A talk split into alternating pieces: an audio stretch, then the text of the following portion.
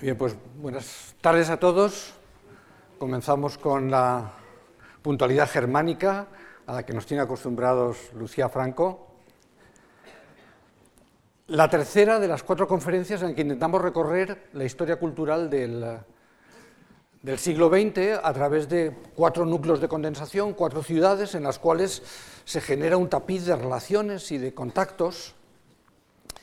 La primera fue la, Viena dorada de la Belle Époque, la segunda, que vimos el jueves de la semana pasada, el París de entreguerras. Hoy veremos la Nueva York de la primera, de la primera posguerra, la primera Guerra Fría, y mañana cerraremos el ciclo con Los Ángeles y la Baja California después de 1968. Recordando brevemente lo que hemos hecho hasta ahora y usando el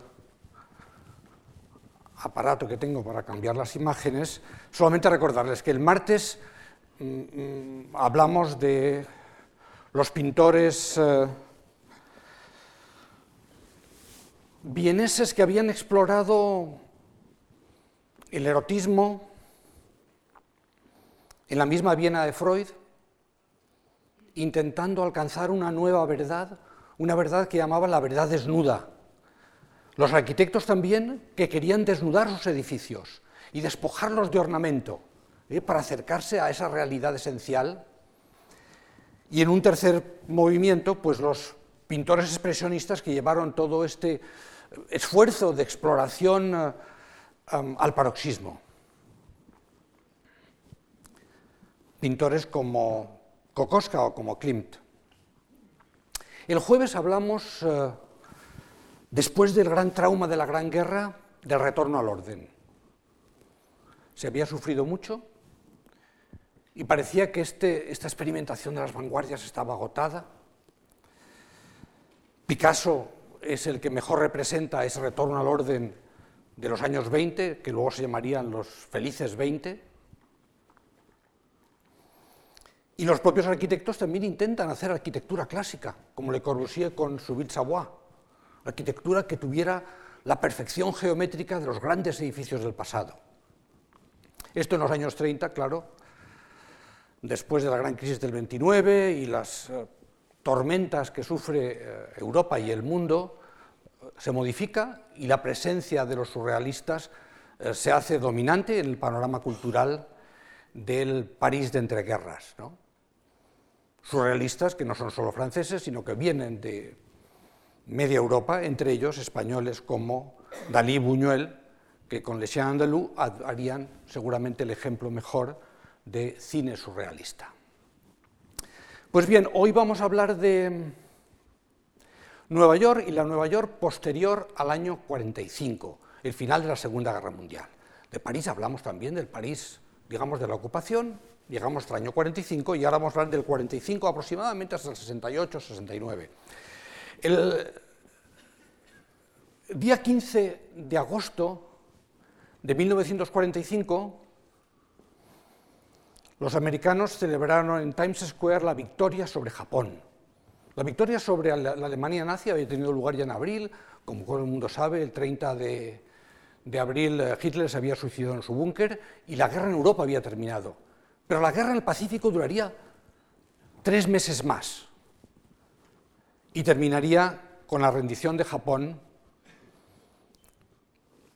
el 15 de agosto.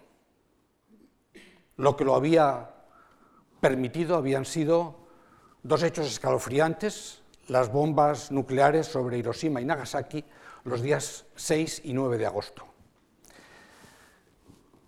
La sombra de este hongo, esta especie de amenaza de la anihilación entre los dos bloques que se formarían inmediatamente a continuación en la Guerra Fría, va a proyectarse sobre toda la época que comentaremos.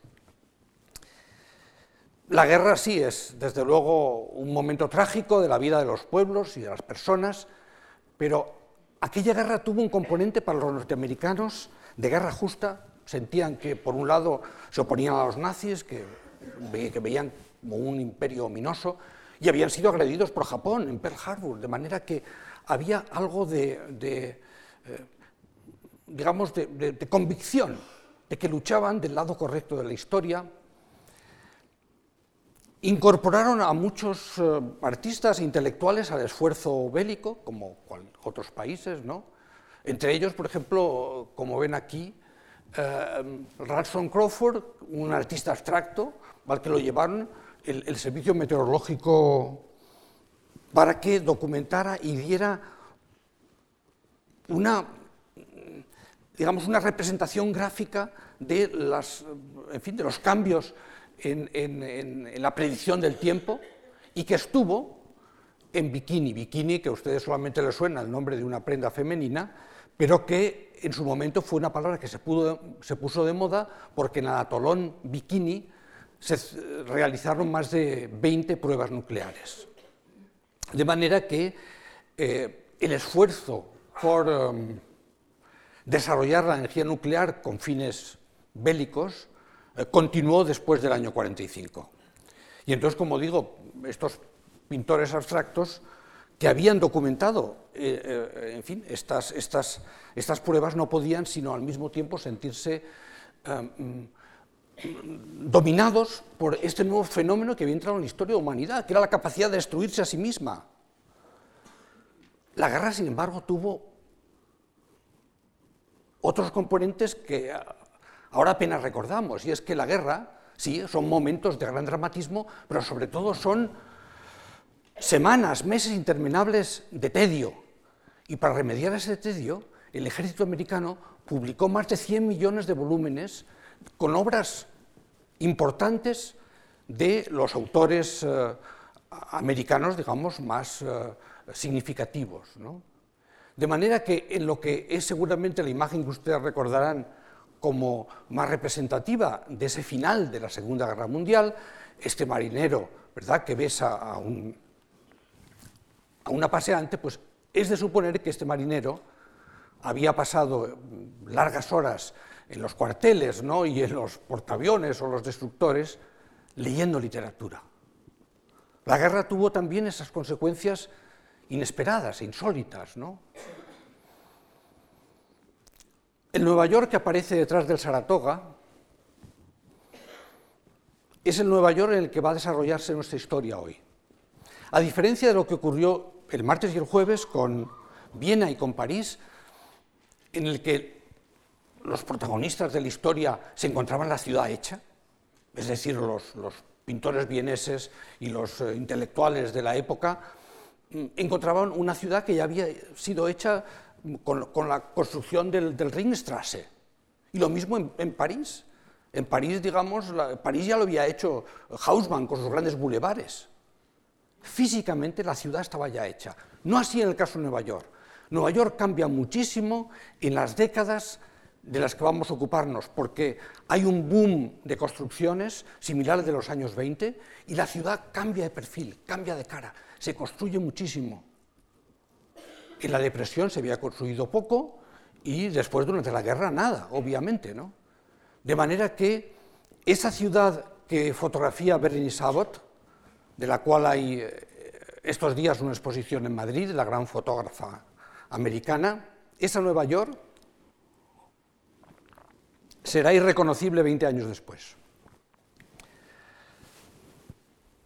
Surgen las instituciones, las instituciones de la cultura, a veces de manera muy modesta. El Museo de Arte Moderno, que se había fundado en el año 29 y que estaba, pues nada, en, unos locales en, el Crown Building. El Museo de Arte Moderno, al final, era un producto intelectual de estas dos personas, Philip Johnson y Alfred Barr, el arquitecto Johnson y el historiador del arte Barr. Dos personas que habían tenido una larga experiencia en Europa y que traían las experiencias europeas. En esta primera etapa, mm, todo lo que es alta cultura viene de Europa, de arquitectura, de arte, de pensamiento. Claro, Aquí los tienen en el, lago Mayore de, Ginebra, en uno de sus muchos viajes a Europa para traer lo mejor de Europa. Y organizan en ese museo todavía embrionario dos exposiciones importantísimas. Una del año 32, que organiza Hitchcock con Johnson, la arquitectura moderna, donde arquitectos como Le Corbusier, aquí lo ven con la Ville Savoy, o sobre todo Mies van der Rohe, se presentan al público americano como el nuevo evangelio. Y lo propio hace Alfred Barr, cuatro años más tarde, con una exposición de pintura que pasaría a la historia. ¿Por qué pasó a la historia? Perdón, que le he dado hacia atrás. ¿Por qué pasó a la historia? Pues sobre todo porque en la portada del catálogo, Alfred Barr hizo un esquema de cómo había que pensar el arte contemporáneo, de acuerdo al cual organizó su política de compras, su exposición en el arte moderno y, por así decirlo, el canon con el cual el arte ha vivido durante 40 años, desde esta exposición del año 36. Claro, Picasso era una parte importante de la exposición y de hecho el, centro no reconocido de la misma.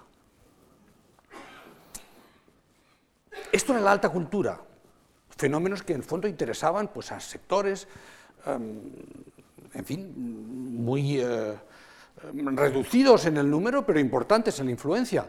Sin embargo, la cultura popular, y déjenme decir que en este periodo, la, digamos, la alta cultura y la cultura popular se, enredan hasta casi, eh, resulta imposible eh, separarlas. En la cultura popular, lo que, digamos, era más importante las grandes exposiciones. Aquí la del año 39 en Nueva York. ¿Qué les contaba este Futurama que hizo Belguedes? ¿Cómo iba a ser la ciudad en el futuro? Y ustedes ven cómo la gente mira desde este gran espacio esa nueva ciudad que va a ser un poco como había predicho Le Corbusier, con rascacielos quizá en medio del verde, o sobre todo, como acabaría siendo, con la suburbanización infinita de la ciudad, la dispersión de la ciudad gracias al automóvil. Bueno, no hay que olvidar que este Futurama lo pagó General Motors y estaban convencidos de que la motorización general de la población daría lugar a otro tipo de ciudad, no una ciudad compacta, sino una ciudad dispersa. Y ese proceso de urbanización va a estar presente en todo lo que hoy comentemos. He hablado de estos dos hombres que fueron muy influyentes a la hora de establecer las bases del de, eh, arte y la arquitectura nueva, pero déjenme que les hable de dos mujeres. Una es Gila Rebay, que funda en el propio año 39, el mismo año de la Gran Exposición Universal, un pequeño museo en unos locales de la pintura, le llama Galería de la Pintura No Objetiva. Gila Rebay es esta que ven aquí, era pintora, una mujer eh, mm, de orígenes aristocráticos, de Estrasburgo, es decir, alsaciana, alemana, aunque saben ustedes que Alsacia ha cambiado tantas veces de, manos, ¿verdad?, durante las, diferentes guerras entre Francia y, Alemania. Ella era una aristócrata alemana, a veces la llamamos baronesa eh, Rebay, con una buena formación artística, que migra finalmente a Estados Unidos y se convierte en la principal asesora de Salomon Guggenheim. Gila era un personaje sin duda singular, pero tenía, digamos, un rival dentro de la propia familia Guggenheim, que era Peggy Guggenheim, esta que ven aquí, junto con su marido entonces, el artista surrealista Max Ernst, del que algo dijimos en la conferencia de París. Peggy era hija, era, era sobrina de Salomón Guggenheim, pero su padre había muerto muy joven, no había llegado a acumular la fortuna que había acumulado Salomón Guggenheim. De hecho, murió en el Titanic en 1912 y le dejó una pequeña fortuna, pero no comparable a la de Solomon Guggenheim, que sería lo que le permitiría a Gila Rebay posteriormente construir el Museo Guggenheim, que todos ustedes conocen y que es casi uno de los edificios símbolos de Nueva York. Esta galería que creó tres años después, en el año 42, Peggy Guggenheim, se llamaba El arte de este siglo, eh, lo diseñó Kisler, otro, digamos, otro más de, de, la, emigración forzosa, porque la guerra lo que trajo es, trajo a todos los eh, artistas e intelectuales europeos, los arrastró hacia América, a veces huyendo de la persecución, a veces simplemente huyendo de la guerra y buscando oportunidades en, eh, en el nuevo continente.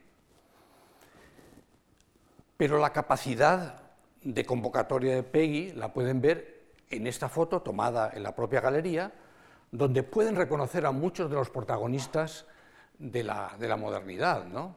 Bueno, está desde luego Leonora Carrington y al lado Kisler, pero aquí está uh, Max Ernst, su, su marido, al lado Zenfan, que conocemos como socio de Le Corbusier, en el centro, como no podía ser menos, está Breton, el gran papa del surrealismo, y aquí eh, eh, tenemos a, la, a, la, fotógrafa cuyas fotos acabamos de ver, Berenice Abbott, y en la última fila, pues la propia Peggy, que está aquí, eh, y está también Duchamp, está Mondrian, en fin.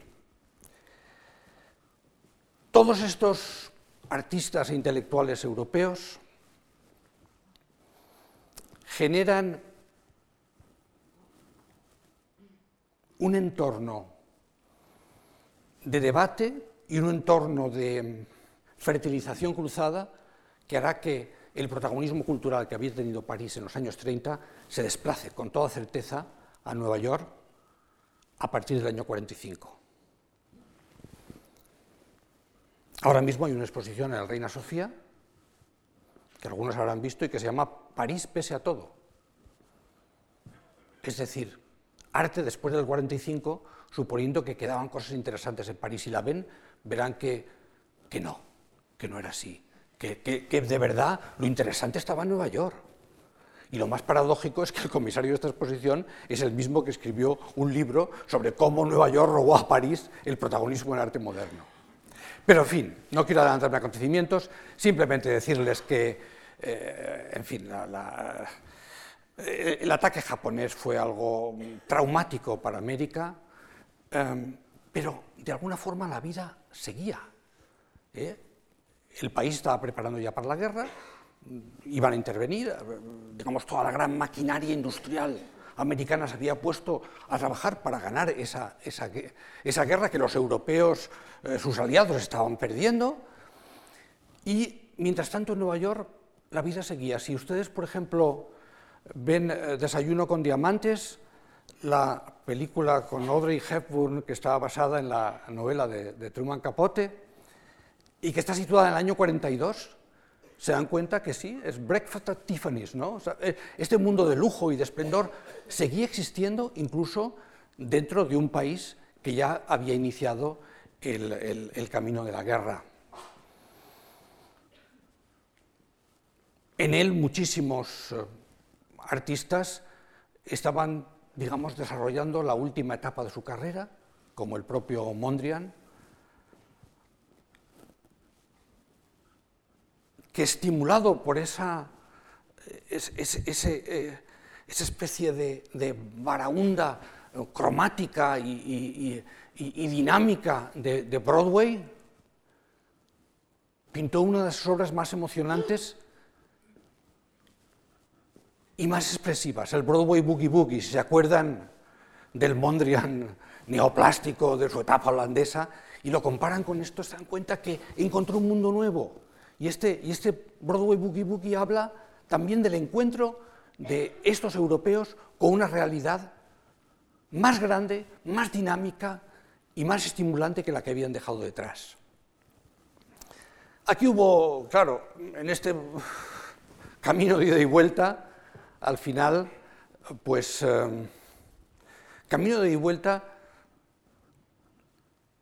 de la cual eran protagonistas los que a veces despectivamente llamaban la aristocracia surrealista europea, aquí representada por Marcel Duchamp o Salvador Dalí, ambos en el momento de llegar a Nueva York, sabes, en un transatlántico, en uno de los muchos viajes que realizarían, digamos, acarreando influencias y, conocimiento al otro lado del Atlántico. Importantísimos por muchos motivos. De hecho, Peggy Guggenheim decía que el hombre más importante de su vida había sido Marcel Duchamp, que solamente gracias a él había aprendido a discriminar en materia de arte, a saber qué debía de comprar y cómo debía coleccionar. Otro personaje menos conocido para todos, pero también muy importante, fue John Graham, que pese a su, en fin, su nuevo nombre americano, era un ruso de Kiev, un ruso ucraniano, que había luchado en el ejército blanco y que de nuevo se convirtió en, en otros de los que, mm, mm, viajando continuamente de un lado a otro del Atlántico, consiguió crear en aquel Nueva York un entorno extraordinariamente estimulante. Por cierto, trabajó, claro, con Gila Rebay, es decir, que si Duchamp había sido el gran asesor de Peggy Guggenheim, eh, eh, eh, Graham lo fue de, de Gila Rebay. Y, déjenme decirles, mm, porque no lo, he mencionado, pero quizá debería de, decirlo ahora, mm, cuando murió Solomon Guggenheim, Gila Rebay, que es la que había puesto en marcha la gran colección que hoy disfrutamos en el Museo Guggenheim, fue expulsada del entorno y cuando se inauguró el museo ni siquiera llegó a pisarlo. Así que esa, pugna entre esas dos eh, mujeres poderosas, eh, Gila Rebay y Peggy Guggenheim, tendría consecuencias más adelante. Ada Reinhardt, uno de los pintores de entonces, publicó dos, pequeños dibujos que, que de manera muy sintética cuentan lo que estaba pasando entonces. Por un lado, el arte abstracto al rescate del arte, ¿eh? frente a todo el prejuicio, los estereotipos, la banalidad. Y por otro, toda la nueva floración de em, arte americano que al final se basaba en este gran tronco de Matisse, Picasso y en parte Braque, puesto que con Picasso había desarrollado el cubismo. Los pintores que fueron a la guerra volvieron estupefactos, porque se fueron en el año 42, dejando un entorno artístico en el que la batalla era entre el nacionalismo y el social realismo, pero siempre pintura figurativa, y a la vuelta, en el año 45, todas las galerías exponían arte abstracto. Fue una especie, digamos, de transformación casi instantánea. Los protagonistas de esta transformación fueron cuatro pintores, bueno, muchos más, ¿verdad? Ya han visto, digamos, la cantidad de hojas que habría en esos árboles. Pero vamos a centrarnos en cuatro, en cuatro que pueden sintetizar ese, ese, cambio enorme y que hemos puesto bajo la etiqueta de expresionismo abstracto. El primero, Achille Gorky. Achille Gorky, un armenio, un armenio que había sufrido con su familia el holocausto armenio de los años 14 eh, y 15, donde es un holocausto que a veces no recordamos, pero que hay que, hay, que a veces eh, en fin, manifestar que, existió, porque el pueblo armenio fue prácticamente exterminado por los turcos en el curso de la Primera Guerra Mundial, y que dejó, pintaba lienzos como este, quizás su lienzo más emocionante, de, de, su infancia solamente conservaba esa foto suya con su madre, su madre que murió murió de hambre. En una de las largas columnas, ¿verdad?, de expulsados de Armenia, que en la Primera Guerra Mundial ah, pues, causaron eh, ese genocidio extraordinario. Lo pintó después el, pintor y su madre, y así Gorky al final acabó haciendo este tipo de pintura donde ven por qué les llamaban expresionistas abstractos. Por un lado, apenas puede advertirse eh, ningún elemento realista aquí. Bueno, esto se llama, eh, el, nombre tiene que ver, mm, en fin, con una comida con bretón donde dijeron que, eh, que una hoja de lechuga se parecía a una lechuza y entonces le pusieron hoja de lechuza, pero en el fondo no, no distinguen nada. Simplemente son gestos, son gestos que el pintor realiza con la misma violencia gestual que habíamos visto a los expresionistas vieneses, pero sin llevar consigo ningún elemento figurativo. Así Legorki tuvo mala suerte. Se le quemó el estudio, sufrió varias operaciones, eh, su mujer le abandonó y, finalmente se ahorcó en su estudio. también se suicidó, por desgracia, Mark Rothko, algo después, otro de los grandes pintores de este momento, que en su día había sido un pintor figurativo, como, tantos otros. ¿no? Por eso les pongo esas dos imágenes para que vean la transición. Esto es lo que pinta eh, Rothko cuando, en la etapa de la Gran Depresión,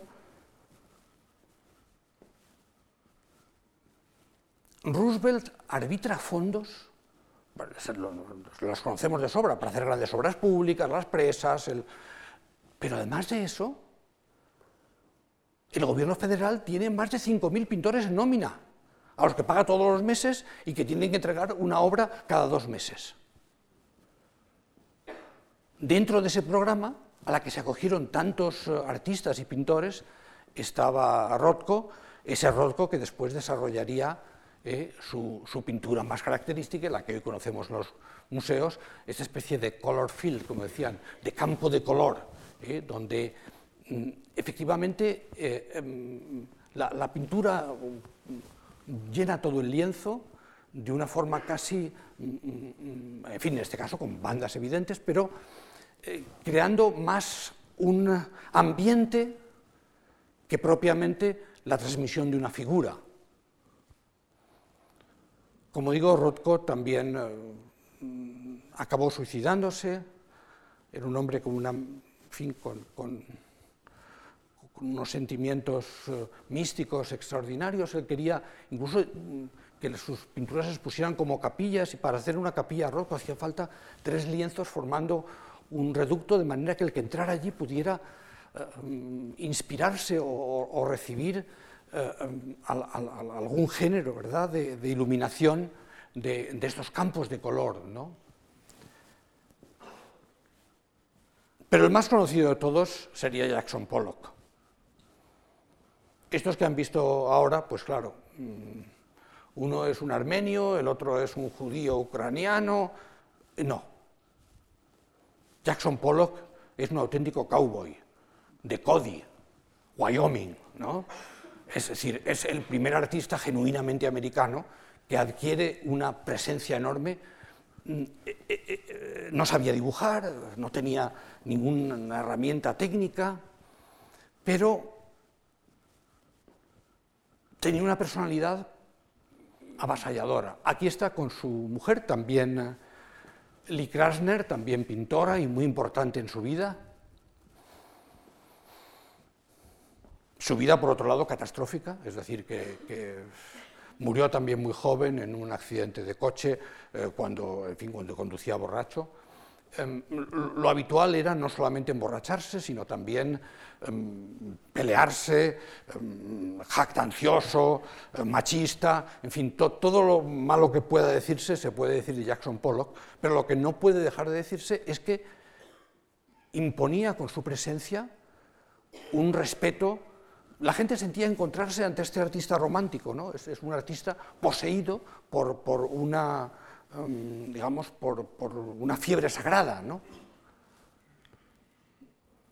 Tuvo la suerte de tener a un crítico de cabecera, Clement Greenberg, enormemente influyente, un trotskista que pasó de la crítica literaria a la crítica de arte, y, y que junto con Alfred Barr crearon las bases de la interpretación formalista del arte no importa lo que el arte signifique, sino solo las formas y aquello que las formas transmitan en su propio diálogo mutuo.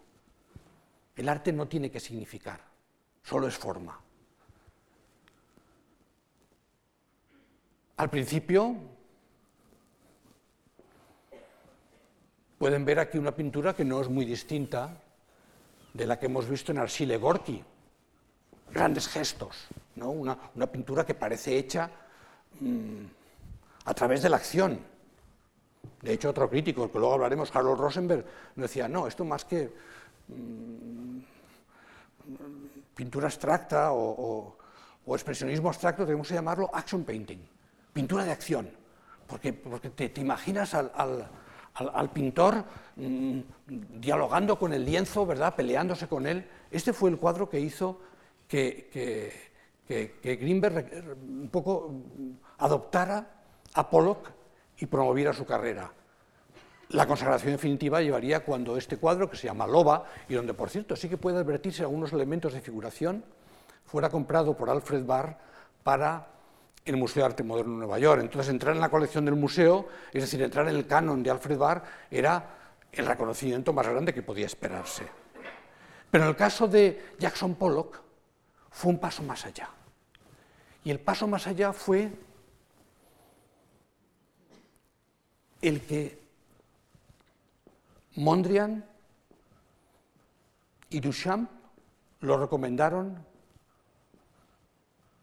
a Peggy Guggenheim. Le dijeron, apuesta por Pollock. Pollock llegará muy lejos. Peggy apostó por Pollock tanto que le puso un sueldo, sin esperar nada a cambio. Aunque de vez en cuando le hacía algún encargo. Por ejemplo, un mural para su casa. Un mural de dos metros y medio por seis metros.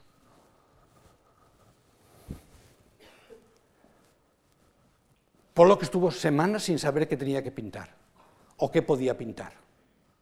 Lee Krasner, su mujer, estaba horrorizada. Dice, si no cumplimos esto, vamos a quedarnos sin el estipendio que nos pasa Peggy. Acabó pintándolo en una sola noche.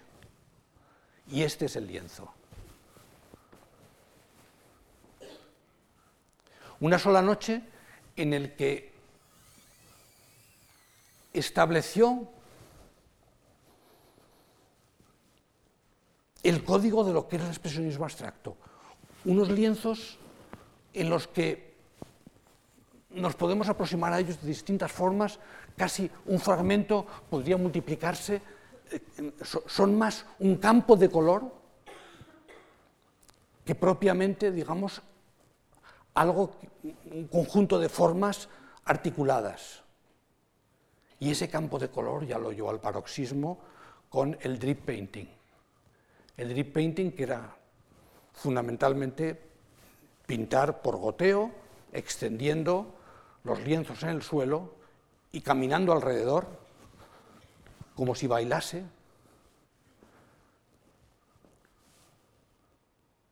Hoy lo vemos como algo trivial, porque lo hemos visto tanto, pero entonces fue increíble, fue una, digamos, fue un entendimiento del acto artístico tan diferente a lo que hasta ahora se, había considerado, que en el fondo en el drip painting, en este, en este mm, pintura de acción, ¿sabes?, alrededor del, lienzo, hay que encontrar las fuentes de la performance, ¿sabes?, de, de, la danza contemporánea y de muchas otras formas artísticas que tienen su origen justamente aquí. De nuevo, Clement Greenberg lo vio y le dije, haz muchos como este.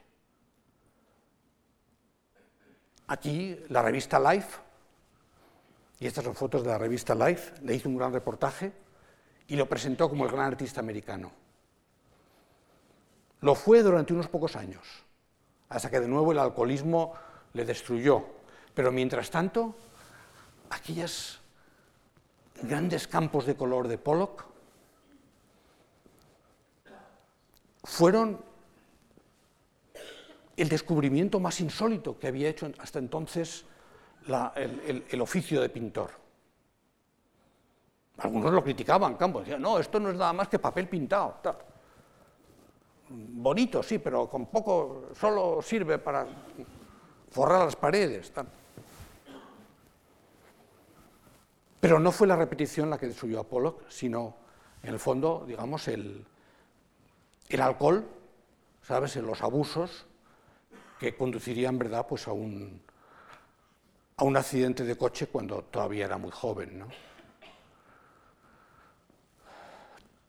Williams, el gran escenógrafo, pasó algún tiempo con Pollock y lo tomó como modelo para el protagonista de un tranvía llamado Deseo, que como saben fue primero una obra de teatro y después una película, en ambos casos dirigidas por Elia Kazan, y en ambos casos con Marlon Brando como protagonista. Marlon Brando que se había hecho como, como actor en el Actors Studio. El Actors Studio lo había fundado Elia Kazan, el director, para introducir en América el método, lo que llamaban el método, el método Stanislavski, que procuraba que los actores pudieran llegar a sentir aquello mismo que sus personajes iban a representar en escena, con una implicación emocional, vital y corporal absoluta. En esta imagen del Actos Estudio tienen a Marilyn Monroe, otro de los iconos de aquel momento, en el centro de la escena. Marilyn Monroe, que por cierto acabaría casada con otro dramaturgo, Miller, un matrimonio que no duró nada más que cinco años, pero que no les eh, impidió encargar la casa de sus sueños. Y se la encargaron al mayor arquitecto americano, Frank Lloyd Wright. Nunca llegó a construirse, pero sí llegó a producir estas imágenes oníricas de esa casa en la que el dramaturgo y la actriz de cine iban a vivir su idilio.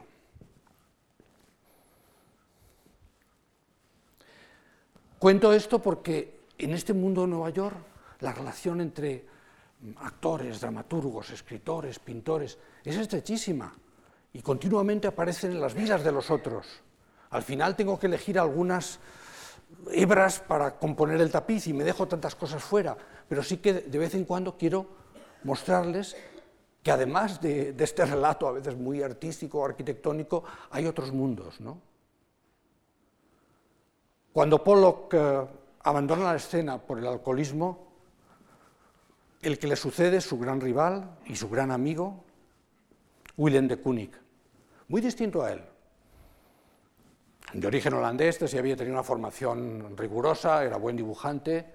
Aquí están con su mujer Hélène, de nuevo otro expresionista abstracto, pero que bajo la influencia de Pollock y también, claro, de Rothko, intentó hacer campos de color. Tenía alguien que le apoyaba mucho, Harold Rosenberg,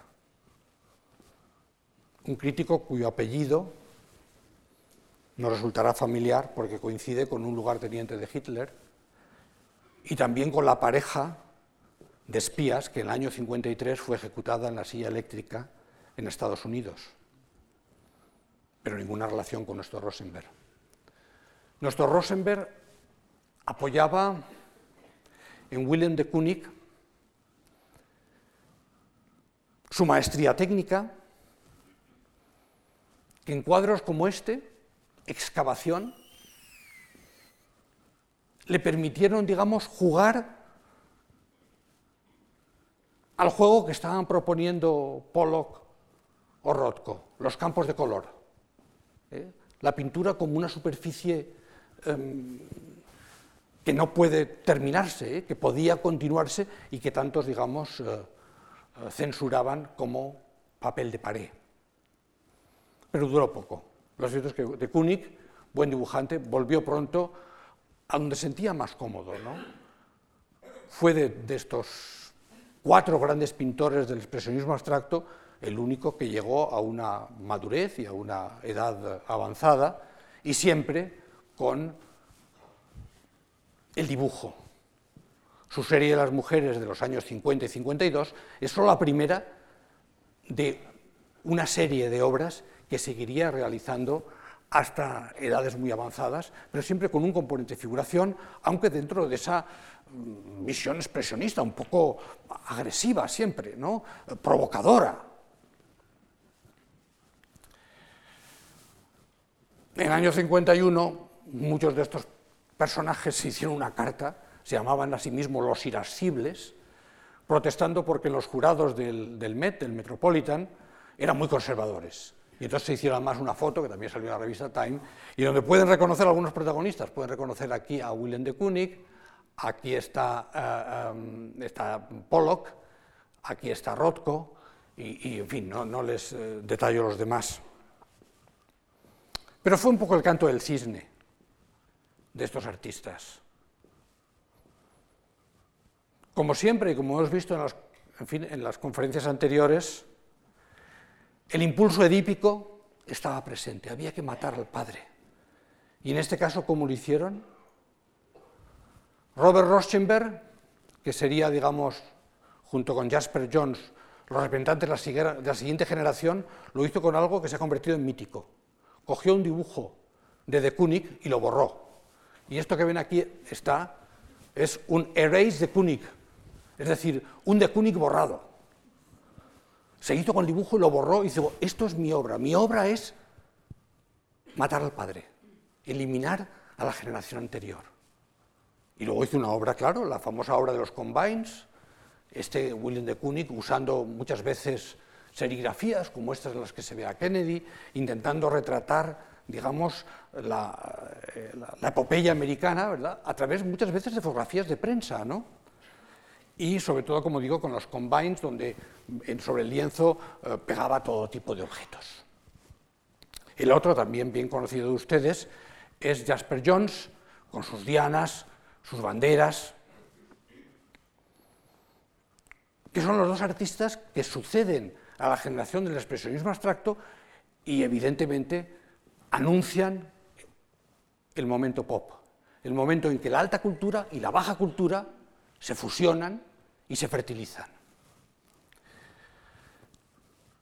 Jasper Jones y, eh, y eran amigos porque habían coincidido en el Black Mountain College y en otros sitios, pues de gente como John Cage, aquí preparando los pianos, ya saben, John Cage, un músico experimental, muy admirador eh, eh, de, otros músicos minimalistas de los que hemos hablado antes, o por ejemplo de Merce Cunningham, un bailarín que trabajó en la compañía de Martha Graham. Bailarines, músicos, pintores, trabajamos juntos e intentaban aprender uno de otro. Pero esto no ocurría solamente en el mundo elitista, como digo, de la alta cultura, de los museos, de la calle 54. Ocurría también en los clubs de baile de Harlem. Muchos habrán oído hablar del Cotton Club, pero siempre hay que recordar que en el Cotton Club solamente podían entrar blancos.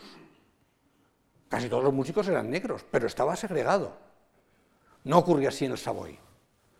El Savoy habían cambiado muchas cosas, los negros habían, habían luchado en la guerra, ¿verdad?, con las armas, estaban reclamando, digamos, una, presencia más igualitaria. En el sur seguía siendo, como es sabido, digamos, eh, la, segregación seguía vigente, pero en el norte ya no, no, ocurría, ¿no? Y en el Savoy el, público era tanto de blancos como de negros, y de hecho Savoy fue la marca con la que grabaron eh, Miles Davis o, Charlie Parker o Dizzy Gillespie, Savoy, que no era solamente un club de Harlem, era un club donde negros y blancos podían estar juntos. Porque claro, era más fácil estar juntos en la Cedar Tavern, en Greenwich, en el Village, donde estaban todos estos intelectuales y artistas y donde iban a emborracharse, los Pollock y también los, los, siguientes representantes de la generación beat, ¿no? o en los eh, pequeños sótanos donde había lecturas de poesía. En este entorno del Village, que es una zona en Nueva York, porque no se llama village, porque es como un pueblo, ¿no? que frente al, al, mundo metropolitano de los rascacielos, el, el, village tiene un, es, un entorno pues, muy amable ¿no? y elegido por todos estos intelectuales y artistas para vivir. ¿no? Allí se, en fin, se, se maduró y se dio a conocer lo que hemos llamado la generación beat, las que al menos les pongo tres representantes, a Ginsburg, a Burroughs y a Kerouac. Tres escritores amigos entre sí, que mezclaron la literatura y la escritura con las drogas, a veces la delincuencia, pero que también se convirtieron en, personajes míticos. On the Road, la obra de Kerouac, que escribió en un cilindro de papel de 30 metros de largo, se convertiría en un éxito de ventas. Y les daría a estos bohemios, porque tenemos que llamarlas así, muchas veces marginales, un poco incluso cultivadores de un cierto malditismo, una popularidad inmensa. Y su entorno era Greenwich, el village. Ese, mundo de pequeñas tiendas, de, eh, mm, calles arboladas. Claro, les decía antes, Nueva York cambió mucho esos años. Claro que cambió. Y el responsable se llamaba Robert Moses. Este que ven aquí es el equivalente, es el Hausman de Nueva York. Durante 50 años en que estuvo al frente de las obras públicas, transformó completamente la ciudad, completamente. Con fondos federales, en la etapa del, New Deal, de Roosevelt, construyó 10 piscinas enormes, como la aquí del, del Parque Sindical, ¿no? para, para, para, atender las necesidades recreativas de los neoyorquinos. ¿no? Autopistas. Bueno, nadie ha cambiado Nueva York tanto como Robert Moses y nadie lo hará después. Él ya em, empezó a tener, digamos, un gran protagonismo y gran poder en el año 26, pero claro, sus, lo confirmó después con, con Fiorello La Guardia, el, carismático alcalde de, Nueva York, que aquí vemos hablando con, con Franklin Delano Roosevelt. Ambas figuras desaparecerían en el año 45, pero Moses seguiría adelante. Esa etapa de Roosevelt fue una etapa de enorme optimismo y, de, y yo me atrevo a decir también de idealismo se prolongó después del año 45 a través de su viuda, Eleanor Roosevelt, que redactó junto con un um, filósofo chino la Declaración de Derechos Humanos, que se, apoyó, que se aprobó en la ONU en el año 48. La Declaración de Derechos Humanos que seguimos hoy difundiendo es la que Eleanor Roosevelt creó en el año 48, en un momento en el que había efectivamente esperanzas de que después de la gran carnicería de la, de la Segunda Guerra Mundial, el mundo pudiera ser distinto. Iba a haber un gobierno mundial, y ese gobierno mundial ya no iba a ser la Sociedad de las Naciones en Ginebra, muy desprestigiada, sino las nuevas Naciones Unidas que se iban a construir en Nueva York. Traen a los mejores arquitectos del mundo para construir la sede de las Naciones Unidas. Y aquí pueden ver a, Le Corbusier, pueden ver a Niemeyer. Para Le Corbusier la verdad es que fue una gran decepción. Pensaba que se le iban a encargar.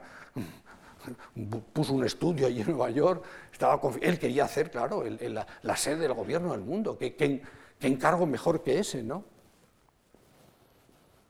Finalmente acabó construyéndose. Lo hizo Wallace Harrison, siguiendo un poco las, ideas de Niemeyer, que era discípulo de, Corbusier y del propio Corbusier, pero, pero al, digamos, al, gran arquitecto francés lo marginarían del asunto, y sería Wallace Harrison, que era, a fin de cuentas, pues, el arquitecto de confianza de los Rockefeller, una familia enormemente influyente, de banqueros, eh, filántropos y también políticos. Y América en apenas cinco años transitó de lo mejor a lo peor. Desde el idealismo de Eleanor Roosevelt a la etapa de McCarthy, a la caza de brujas, que persiguieron a intelectuales y artistas, socapa, digamos, de la lucha contra el imperio del mal soviético, y crearon efectivamente una caza de brujas en todo el país. Y aquí se le ve sonriendo, leyendo un panfleto contra él, que dice que el macarcismo es una tradición a los ideales americanos, como efectivamente muchos pensaron entonces y ahora. Nueva York había cambiado, se había hecho más dura. En los años 40 se multiplican las películas de cine, de cine negro. Películas como esta, La ciudad desnuda, que dice rodada en las aceras de Nueva York. Y la ven aquí en el rodaje. Que muestran una ciudad áspera, una ciudad difícil. Los años 50 serían más sonrientes. Y las películas entonces con más éxito son las de ciencia ficción, y además regresan los superhéroes, los cómics, la cultura popular. Por primera vez se encuentran Superman y Batman. En Destination Moon, Destino la Luna, vemos a esta nave que parece Tintín pasar por encima del Manhattan nocturno. Y esto alimenta la imaginación de muchos. Saben que los especialistas en cómic han explicado hasta qué punto buena parte de esos cómics americanos se inspiraban en, los, dibujos expresionistas y en la tipografía moderna. Es decir, que también aquí hay una fertilización entre el arte de masas y el arte de las élites. Algunos no lo entendían así. Por ejemplo, algunos pontífices europeos, Theodor Adorno, que junto con Onheimer, Benjamin eran la escuela de Frankfurt, Adorno, un gran musicólogo y sin embargo que despreciaba el jazz. No podía entender que el jazz había unos recursos de, creatividad popular extraordinarios. Por eso, esta Nueva York de la Primera Guerra Fría es interesante porque muestra una fertilización de la alta cultura con la baja como pocas veces se ha dado. Claro, la ciencia ficción está bien, pero es que en el año 57 los rusos lanzan el Sputnik.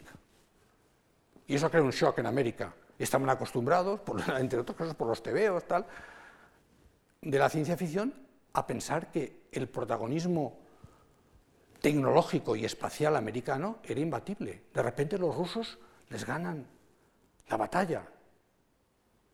Inmediatamente se destinan recursos ingentes a la NASA.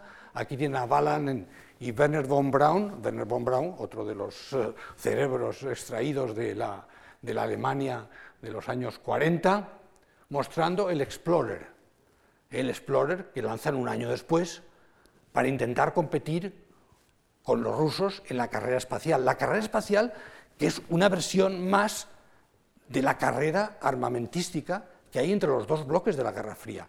Sí, los americanos y los rusos habían sido aliados en, la Segunda Guerra Mundial, ¿no? Pero eh, el romance duró muy poco. En el año 47 ya se alejaron las posturas y a partir de entonces el mundo se dividió en dos bloques enfrentados. El bloque comunista y el bloque eh, capitalista o de la libertad. Claro, decimos carrera armamentística, sí, carrera espacial también, pero en la exposición del año eh, eh, la exposición del año 59, perdón, 59, en Moscú, Richard Nixon, entonces vicepresidente, le explica a Khrushchev, entonces premier, y a Brezhnev, que le sucedería, el que donde deben de competir es en el terreno del bienestar de la gente de los productos de consumo para las masas y tienen el famoso debate de la cocina, de kitchen debate, que sería muy popular porque los americanos decían, habéis enviado el Sputnik, vais un poco por delante en la, carrera espacial, pero nosotros vamos por delante en la carrera de hacer cocinas más eficaces, entonces decían, para el ama de casa americana.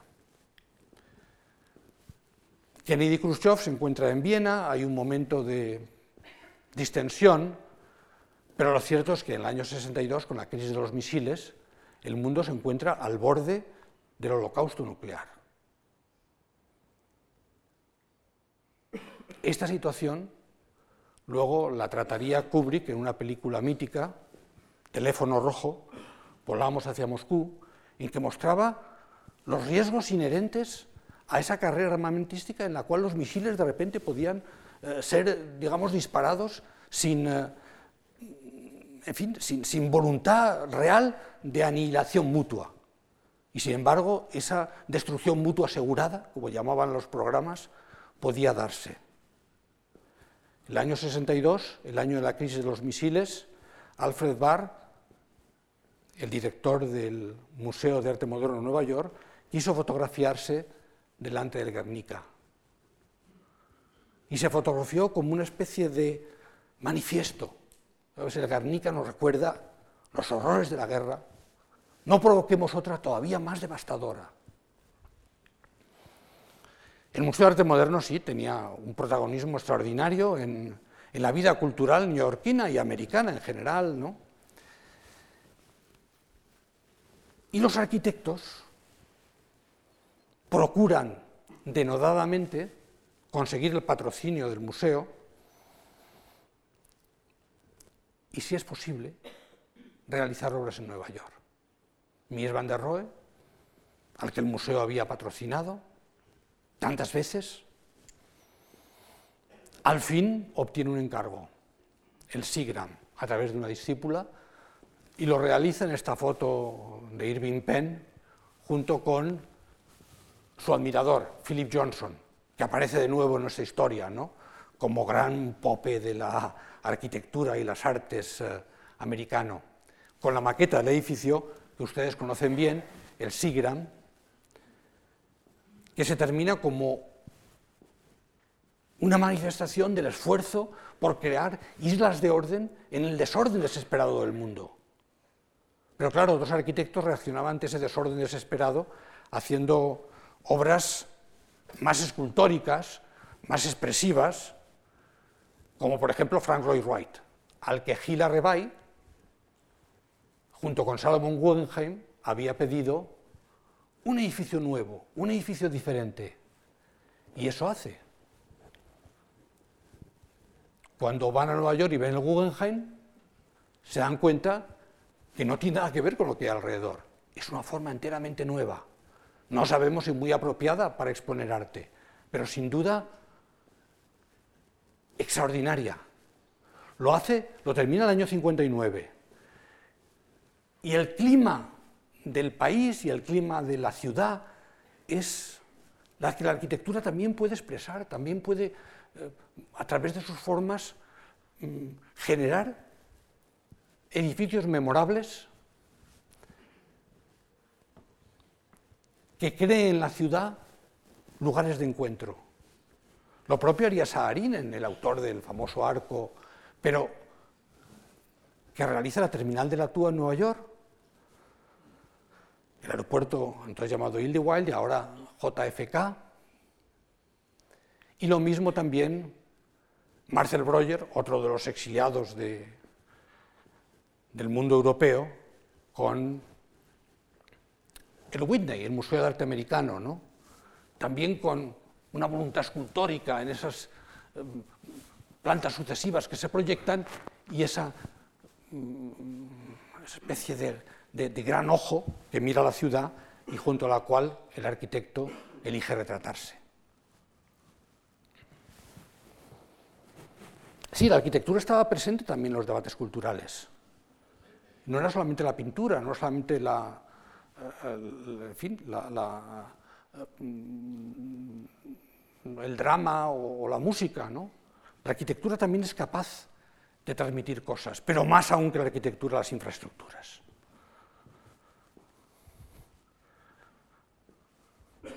A Robert Moses lo hemos presentado ya, pero quería presentarlo de nuevo.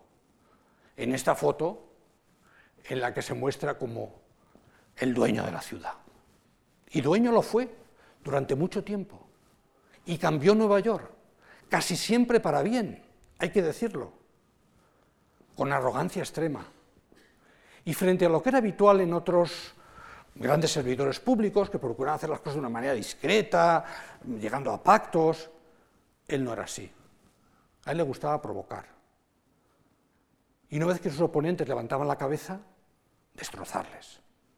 Por ejemplo, en Staten Island propone una autopista que pasa a algunos campos de golf y espera, espera que levanten la cabeza. Y en cuando hay unas protestas dice, cuatro golfistas quieren impedir el bienestar de los neoyorquinos. Claro, ganaba por goleada. Ganaba por goleada hasta que una de sus autopistas, ni siquiera la más importante de sus obras de infraestructura,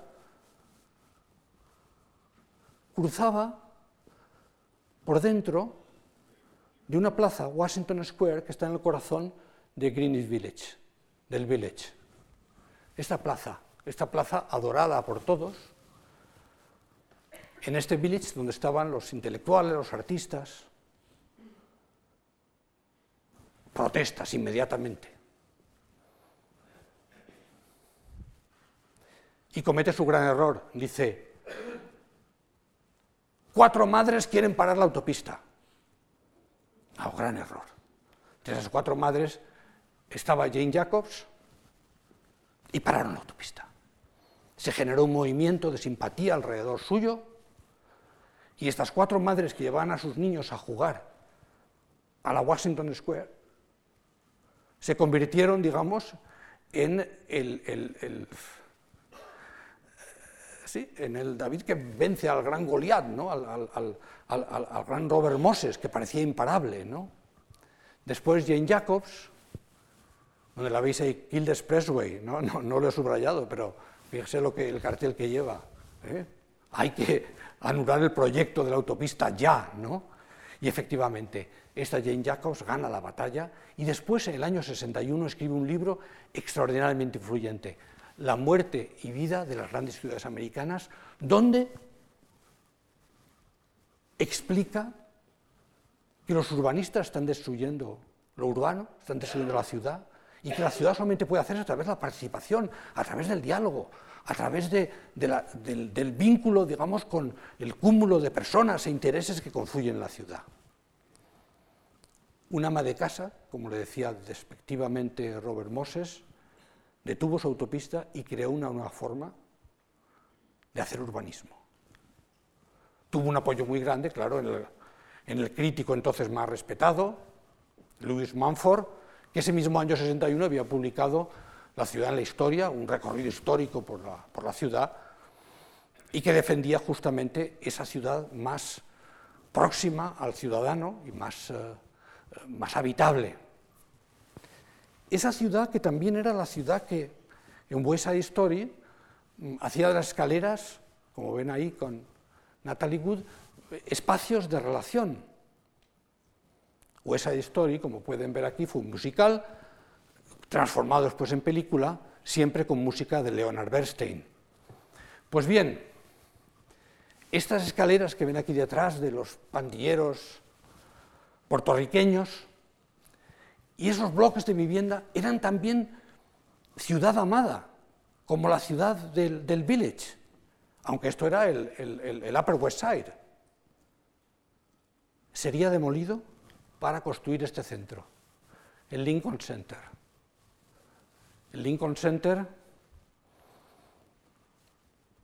alrededor de cuya maqueta ven a todos los protagonistas de aquel momento, y lo cual nosotros solamente destacaremos a dos, a Marta Graham, aquí, la gran bailarina que cambió como antes lo he comentado, el rumbo de la danza, como Picasso había cambiado la pintura, ¿eh? o como Corbusier había cambiado la arquitectura, y Leonard Bernstein, que no solamente era un gran compositor, sino también al frente de la, de la Orquesta Sinfónica de Nueva York, era uh, de las personas más influyentes en las artes de la ciudad. El conjunto se hizo, como era frecuente en Nueva York, a través del diseño por comité. El diseño por comité, es decir, con muchos arquitectos discutiendo cómo han de ser las cosas, así habían discutido lo de las Naciones Unidas, que al final hizo Wallace Harrison, y así habían discutido todavía antes el, Rockefeller Center en los años 30. Este diseño por comité al final acabó cayendo en manos de dos arquitectos, por un lado el Wallace Harrison, del que ya hemos hablado, el arquitecto de confianza de los Rockefeller, y el Philip Johnson, ups, a ver, si me baja, bueno, hace falta, perdón, el Philip Johnson, que es este, que está aquí casi oculto en el extremo de la imagen. Había una ópera, había un teatro sinfónico, un, vamos, había un auditorio, un teatro donde iba a ser la sede del ballet, etcétera, ¿no? Jane Jacobs se opuso. Decía, los recintos culturales hay que dispersarlos por la ciudad, no tienen que estar todos concentrados, que revitalicen distintas áreas de la ciudad. Se opuso. Pero aquí eh, Bernstein y Martha Graham sacaron adelante el Lincoln Center. Es verdad que estaban a veces en trincheras distintas, Jane Jacobs y Philip Johnson, pero ocasionalmente la compartían. Por ejemplo, cuando se quiso derribar Penn Station y tanto Jane Jacobs como Philip Johnson se manifestaron pidiendo que se respetara. No tuvieron éxito. La estación desapareció. Y hoy es algo que muchos neoyorquinos deploran. Era un momento efectivamente de gran, eh, en fin, de, gran efusividad en la protesta popular. A veces los cantantes se sumaban a las manifestaciones. Eh, seguramente, pues. Eh, Joan Baez y, Bob Dylan se generan en este ambiente eh, de protesta y de, intentar hacerse también portavoces de una generación. Y mm, aquí tienen a Bob Dylan con su novia de entonces, por cierto, un artista, convirtiéndose los que eran nada más que cantantes de pequeños clubs perdidos en el, Soho o en el Village, en figuras nacionales. Cuando los Beatles llegan a Nueva York, la canción popular se ha convertido en un fenómeno extraordinario. O sea, las masas que arrastran, ¿no? Y eso lo harían tantos otros. De nuevo, y, me van a perdonar si soy un poco insistente, pero de nuevo una manera en que la, alta cultura y la, y la, cultura popular se fertilizan y se unen hasta hacerse indistinguibles. Estos mismos Beatles en el año 67 eh, sacarían el, famoso álbum de The Lonely Hearts, donde ponían todas sus influencias. Entre sus influencias, claro, estaba Bob Dylan aquí en el extremo, no podía por, menos que serlo, pero junto a Marilyn Monroe tenemos a, William Burroughs, uno de los, de los más eh, característicos representantes de la generación Beat. ¿no? Los propios Beatles no se pusieron Beatles con una E aquí, que significaría escarabajo, sino con una A para hacer alusión a, esa proximidad con el, con el movimiento beat.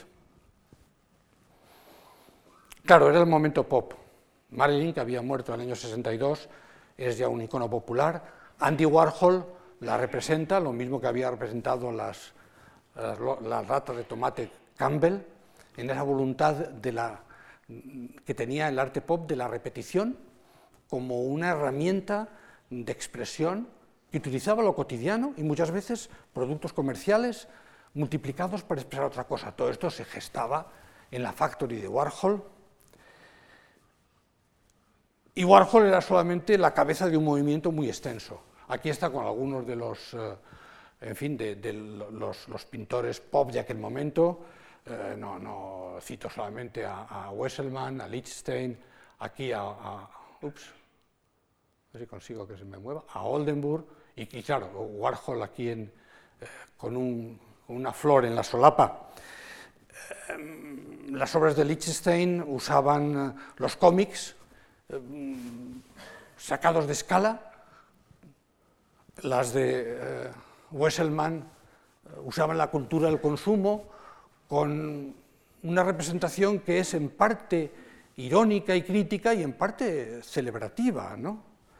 Y, Oldenburg, como es bien sabido, pues, em, de nuevo utilizaba los, eh, mm, productos más eh, efímeros eh, para hacerlos una representación del, em, del modo de vida americano. No se sentían avergonzados del modo de vida americano sino que pensaban que podían celebrarlo y que podían celebrarlo y que ese consumo que los europeos despreciaban como mm, algo mm, producto de las masas ignorantes, ellos lo trasladan a una escala distinta. Y hay un grupo de escritores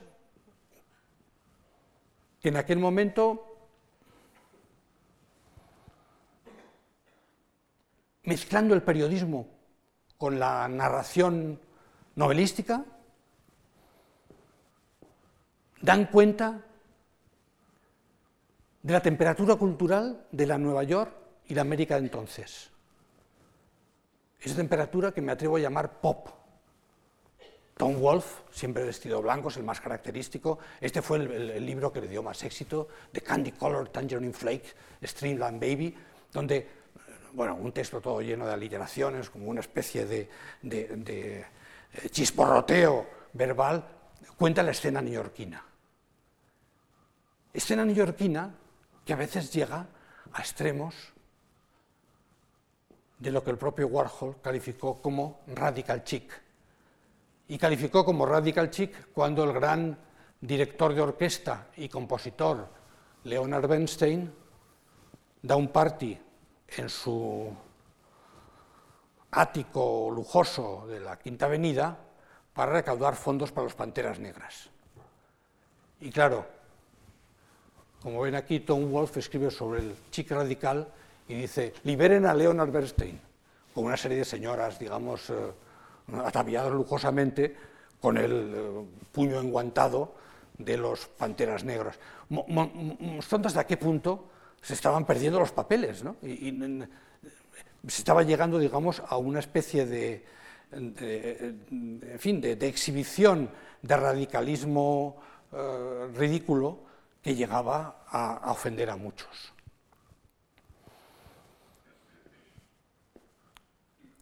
En aquel momento, la literatura americana, que hasta entonces había estado sobre todo marcada por grandes autores blancos, eh, heterosexuales, eh, y, protestantes, de repente se produce un florecimiento y aparecen las, aparece la literatura afroamericana, aparece la literatura de las mujeres, la de los judíos, la de los gays.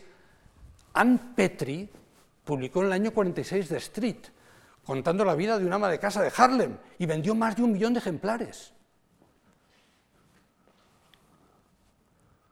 No digamos James Baldwin, ¿eh? Con The Notes of a Native Son, que después le haría sacar, salir en la portada del Time, junto a una cinta que dice el esfuerzo de los negros por conseguir la igualdad. Así también, por ejemplo, Guy Talese, otro autor del mundo gay, como, en fin, como Truman Capote y como, como el propio eh, autor del, del Tangerine que hemos visto antes, eh, que escribe novelas que en el fondo son documentales.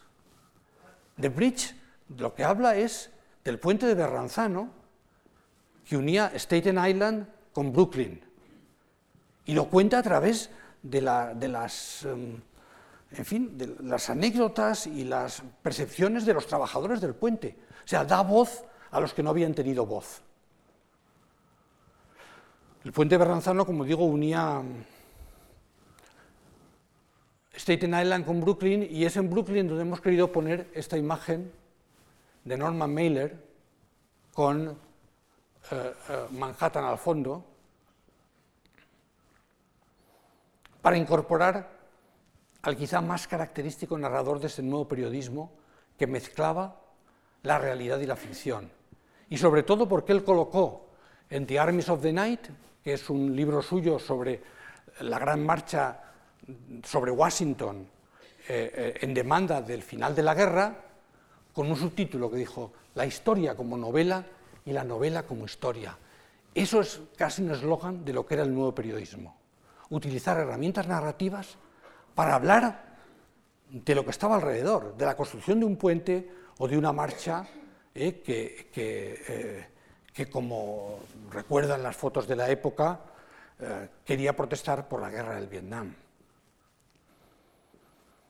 La guerra del Vietnam fue importante, pero en un momento en que el país se conmovió por una sucesión de asesinatos. Como en el año 63 había muerto Kennedy, en el 65 fue asesinado Malcolm X en Nueva York, en el 68 eh, Martin Luther King en Memphis, también en el 68 Robert Kennedy en Los Ángeles. Ese mismo año eh, eh, eh, Warhol sufrió varios disparos de, una, por cierto, de un artista de, la, Factory y, como saben, diez años más tarde también le costaría la vida a John Lennon, que había decidido residir en, Nueva York. Esta sucesión ¿verdad? De, asesinatos también crearon un sentimiento de, impotencia, de fragilidad, de, desconfianza en el futuro. ¿no?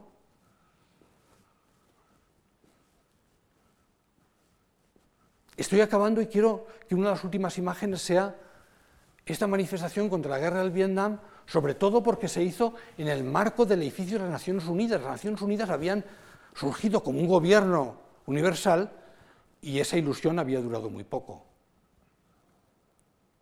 Estados Unidos seguían empantanados en una guerra interminable y los jóvenes elegían manifestarse justamente allí donde Eleanor Roosevelt había sido protagonista de aquel momento idealista de la vida americana.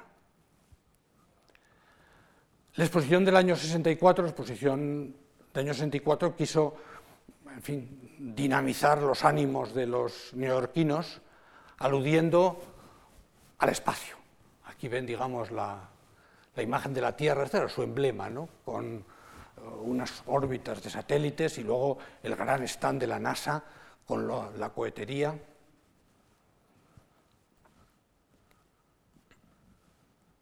El programa Apolo seguía su curso y en el año 1969 el cohete Saturno llevó al Apolo 11 a la Luna. Siempre atentos a la propaganda, la NASA invitó a Robert Rosenberg, al que ustedes ya conocen, lo han visto haciendo serigrafías de Kennedy ¿eh? en una imagen anterior, y Rosenberg produjo ese conjunto de imágenes de el lanzamiento del Apolo 11, que supondría que finalmente se había conseguido la victoria en la carrera espacial, porque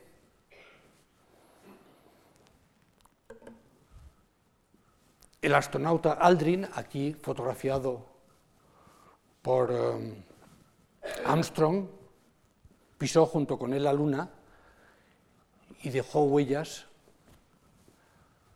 en el polvo del satélite.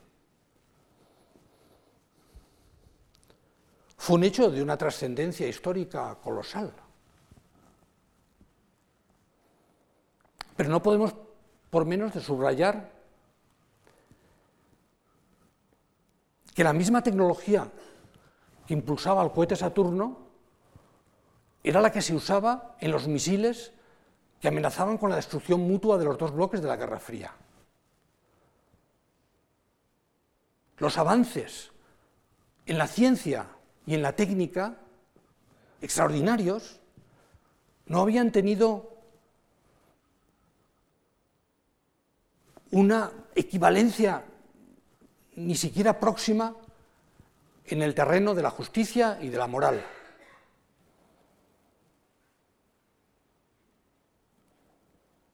Y el sentido de excitación y de optimismo y de euforia que causó la llegada de Aldrich, Armstrong y Collins a la Luna se disolvió inmediatamente, sustituyéndose por un sentimiento social generalizado de incertidumbre, de ansiedad y de rebeldía. Muchas gracias por su atención y por su paciencia.